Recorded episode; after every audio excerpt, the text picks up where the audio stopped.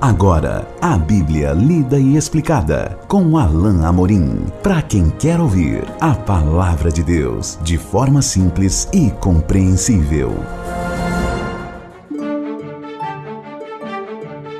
Olá, querido ouvinte, querida ouvinte, estamos de volta com mais um programa A Bíblia Lida e Explicada. Eu sou o pastor Alain Amorim. Nós continuamos o nosso estudo no Evangelho de Lucas, no capítulo 15 Hoje, finalizando a história lindíssima e conhecida da parábola do filho pródigo e também finalizando o capítulo 15, um capítulo mais curtinho que termina justamente com essa uh, importante parábola. Portanto, hoje estudaremos o terceiro e último trecho da parábola do filho pródigo, os versículos 25 ao 32. Vamos ler então juntos a bendita palavra de Deus? Ora, o filho mais velho estivera no campo, e quando voltava, ao aproximar-se da casa, ouviu a música e as danças. Chamou um dos criados e perguntou-lhe que era aquilo. E ele informou: Veio teu irmão, e teu pai mandou matar o novilho cevado, porque o recuperou com saúde. Ele se indignou e não queria entrar. Saindo, porém, o pai procurava conciliá-lo. Mas ele respondeu a seu pai: Há tantos anos que te sirvo sem jamais transgredir uma ordem tua, e nunca me deste um cabrito sequer para alegrar-me com os meus amigos. Vindo, porém, este teu filho, que desperdiçou os teus bens com meretrizes, tu mandaste matar para ele o novilho cevado. Então lhe respondeu o pai: Meu filho, tu sempre estás comigo tudo o que é meu é teu. Entretanto, era preciso que nos regozijássemos e nos alegrássemos, porque este teu irmão estava morto e reviveu, estava perdido e foi achado. Algumas pessoas não compreendem o final desta parábola. Algumas pessoas não entendem, na verdade, algumas verdades importantes acerca deste filho do, do filho mais velho, ah, do ah, desse pai que acolhe o seu filho antes pródigo e que agora de novo está no seio da família. É claro que a, a verdade mais clara para nós é que este filho mais velho é um retrato de muitos dos judeus daquela época que não aceitavam que Jesus ficasse com pecadores, que ele comesse com os publicanos, que ele buscasse aqueles que eram marginalizados, porque na verdade eles precisavam de Deus tanto quanto os outros. A grande questão é que os judeus não percebiam isso e negavam e discriminavam essas pessoas. Os judeus tinham, uh, tinham uh, ódio até mesmo dos, dos samaritanos, que eram seus meios irmãos eram filhos daquelas tribos do Reino do Norte, do antigo Reino do Norte. A verdade é que os judeus eram extremamente arrogantes. Muitos desses líderes tinham um coração extremamente duro, exatamente como o desse filho. Mas há alguns detalhes interessantes que eu quero ah, dizer e quero chamar a sua atenção aqui nessa parte final dessa parábola Verso 25 diz então que o filho mais velho uh, que estava trabalhando volta e ao, ao aproximar-se da casa ouve a música e as danças. E ele quer saber o que está acontecendo. Opa, tem uma festa? Eu não estou sabendo? Meu pai marcou uma festa e eu não tinha sido comunicado? Não sei o que estava aqui na, na cabeça desse, desse filho. Ele então chama um dos criados e lhe pergunta o que estava acontecendo. O criado informa: Veio o teu irmão teu pai mandou matar o novilho cevado, porque o recuperou com saúde. Só essa informação desse servo já seria suficiente para que esse menino, para que esse seu irmão se alegrasse com, com ele. Puxa, meu irmão está de volta, que bom. Poxa, que, que alegria. Ele voltou com saúde. Mas, mas não é essa a sua reação. Seu coração se enche de ira. Seu coração se enche de inveja de inveja mesmo, porque ele diz lá: Você nunca me deu nada para me alegrar com os meus amigos. Coração desse irmão, um coração duro, que não reconhece o fato de que certamente seu irmão, seu irmão de sangue, precisava de obter misericórdia da parte de seu pai e misericórdia da sua parte também. Mas esse filho se ira, se volta contra o seu pai.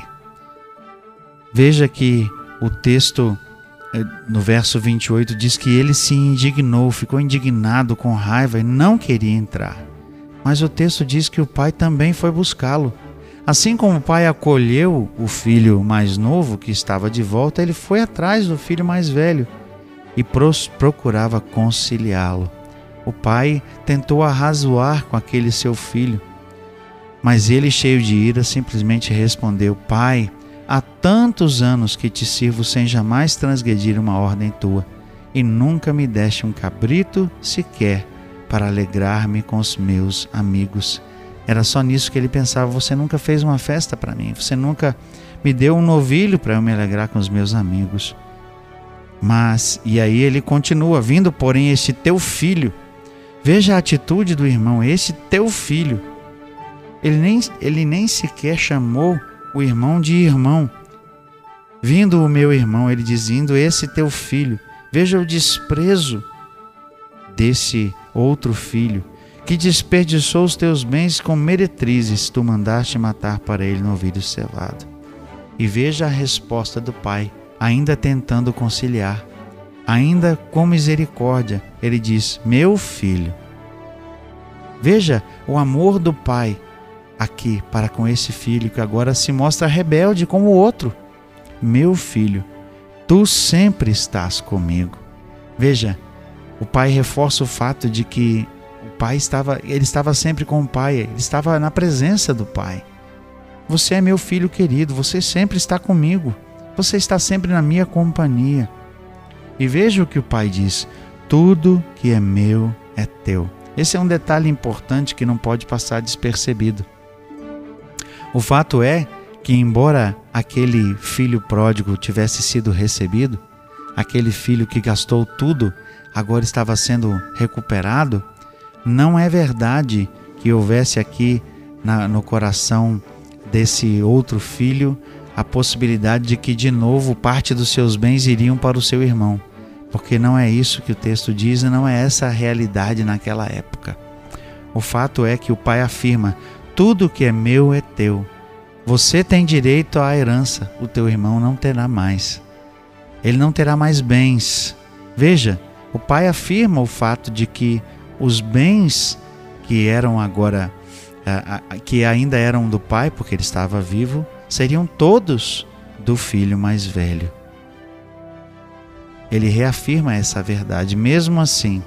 E aí o pai é, chama a atenção para isso. Entretanto, era preciso que nos regozijássemos e nos alegrássemos, porque este teu irmão estava morto e reviveu, estava perdido e foi achado.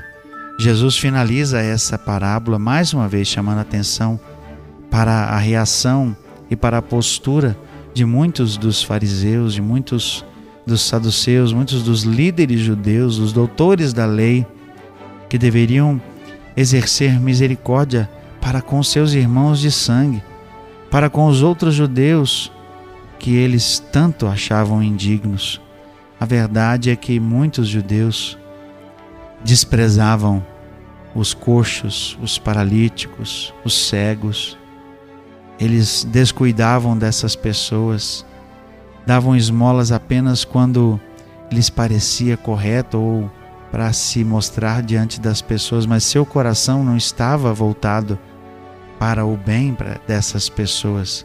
É isso que Jesus denuncia na atitude do, do filho mais velho.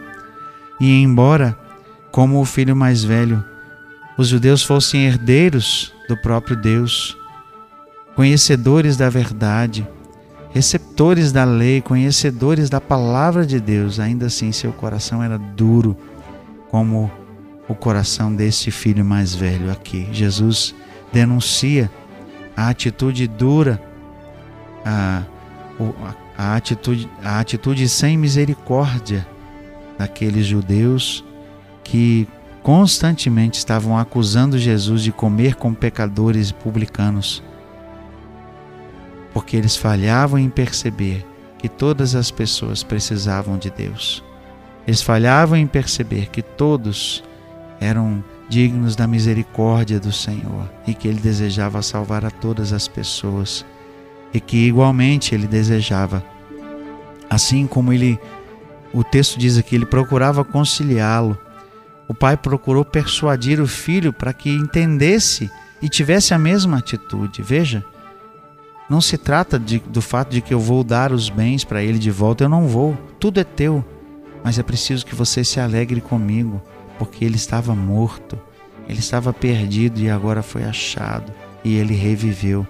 Mas o filho estava incapaz uh, de, de se compadecer, incapaz de sentir compaixão pelo próprio irmão, porque ele disse: Esse teu filho é isso que Deus faz, é isso que Deus fez comigo e com você.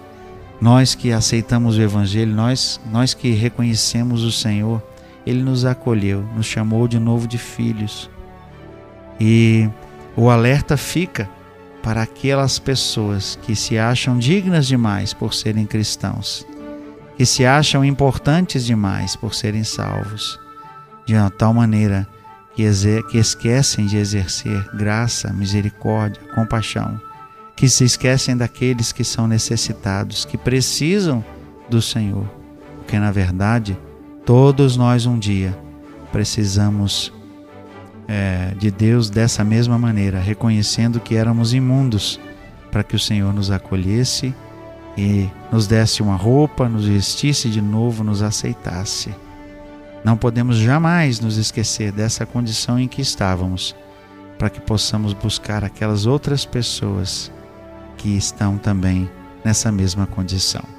Chegamos ao final de mais um capítulo, capítulo 15 do Evangelho de Lucas, essa história fantástica que Jesus conta, a parábola, a famosa parábola do filho pródigo, o filho que desprezou o pai mas o Pai que mesmo assim o amou de tal maneira, lembrando do que o próprio Deus fez por cada um de nós, como diz o texto de João 3,16, porque Deus amou de tal maneira o mundo que deu o seu Filho unigênito, para que todo aquele que nele crê não pereça, mas tenha a vida eterna.